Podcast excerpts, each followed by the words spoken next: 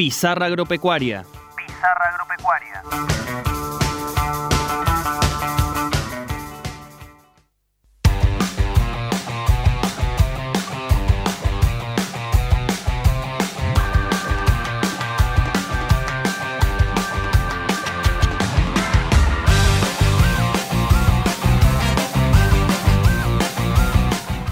Hoy jueves inauguramos nueva columna que tiene que ver con pizarra agropecuaria y para eso ya lo tenemos en comunicación telefónica al periodista Alberto Liobel.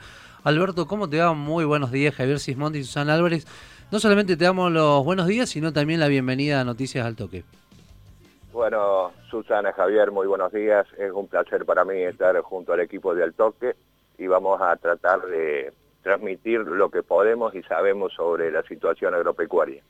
Alberto, la verdad que un gustazo tenerte en la mañana de Noticias al Toque. Vas a estar cada jueves con nosotros y en un momento en que acaba de suceder una situación que tuvo a, los ojos de todo el sector agropecuario ahí en Buenos Aires, la reunión del ministro Julián Domínguez con los integrantes de la mesa de enlace. También estuvieron presentes los gobernadores de varias de las provincias ganaderas. Córdoba estuvo ausente ¿Qué lectura se hace después de esa reunión? Y la lectura podés hacerla de dos maneras, mirar el vaso medio lleno o el vaso medio vacío. Eh, empezamos por lo positivo, no es mucho, pero una instancia de diálogo en democracia siempre es saludable, sobre todo cuando venís de un estado de conflictividad con un plan de lucha en modo pausa que tiene la mesa de enlace. Para mí, para el sector agropecuario, lo más importante de esto fue el reconocimiento del gobierno de la mesa de enlace como representación genuina de los productores, porque en la anterior gestión con Luis Basterra se había hecho un plan ganadero, inviable por cierto, porque estaba bajo el cepo de las exportaciones, con interlocutores como el presidente de la Bolsa de Comercio de Buenos Aires y el referente de la eh, cámaras cerealeras de exportadores como Idígoras. Entonces se diseñó un plan ganadero sin ganaderos. Era algo increíble, impensado.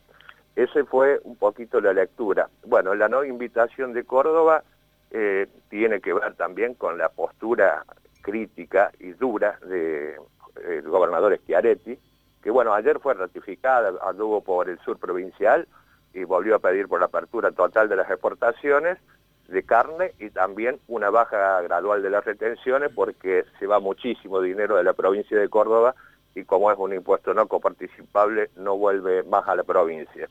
Esto en línea también con lo que dijo la mesa de enlace, que se fue con sabor a poco de la reunión y realmente es sabor a poco porque liberar las exportaciones de la vaca a China es reconocer el error de haber impuesto ese cepo, pero no quedó liberada toda la exportación. Creo que la manera de iniciar una construcción de consenso era liberar eh, todas las exportaciones, retrotraer la situación a la anterior al cepo.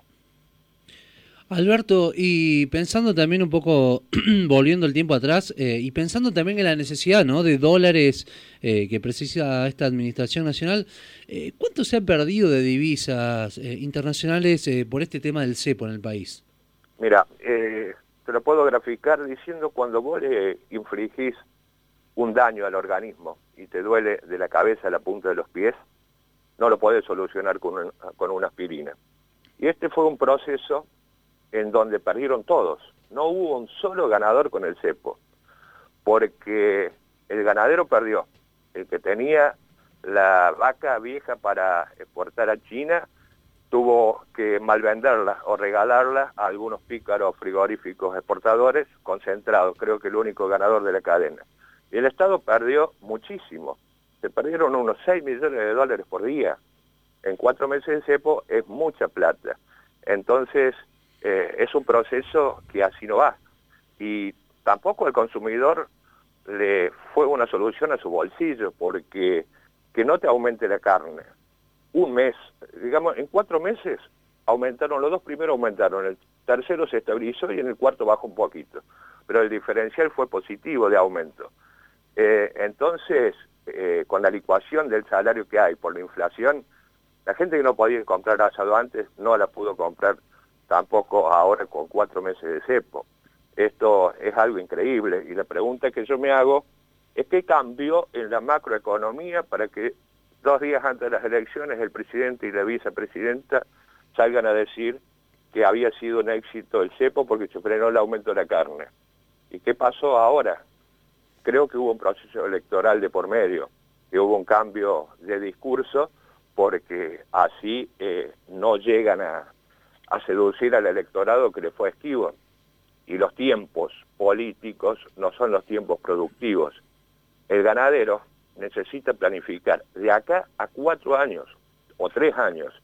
De acá a tres años mientras separa las vacas, se hace el proceso de inseminación, eh, el ternero, el destete, todo el ciclo, para tener un novillo en góndola lleva tres años y para un novillo de exportación quizás cuatro años. Y no sabemos qué va a pasar el 15 de noviembre. Esa es la gran realidad, la gran incógnita. Por eso no se puede planificar. Más allá de la crisis económica, hay una crisis más grave que la crisis política, porque se ha perdido credibilidad y confianza.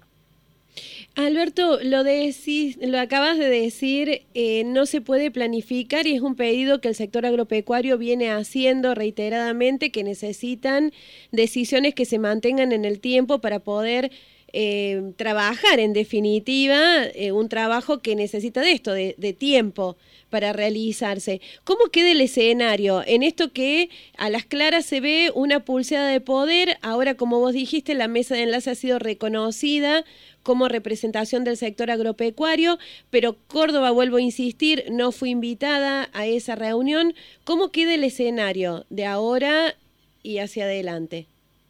Sí, el escenario es complicado porque Julián Domínguez ya estuvo en la gestión y se acuerdan bien los productores qué pasó en esa gestión. Hubo muchas palabras, muchos anuncios y ninguna concreción.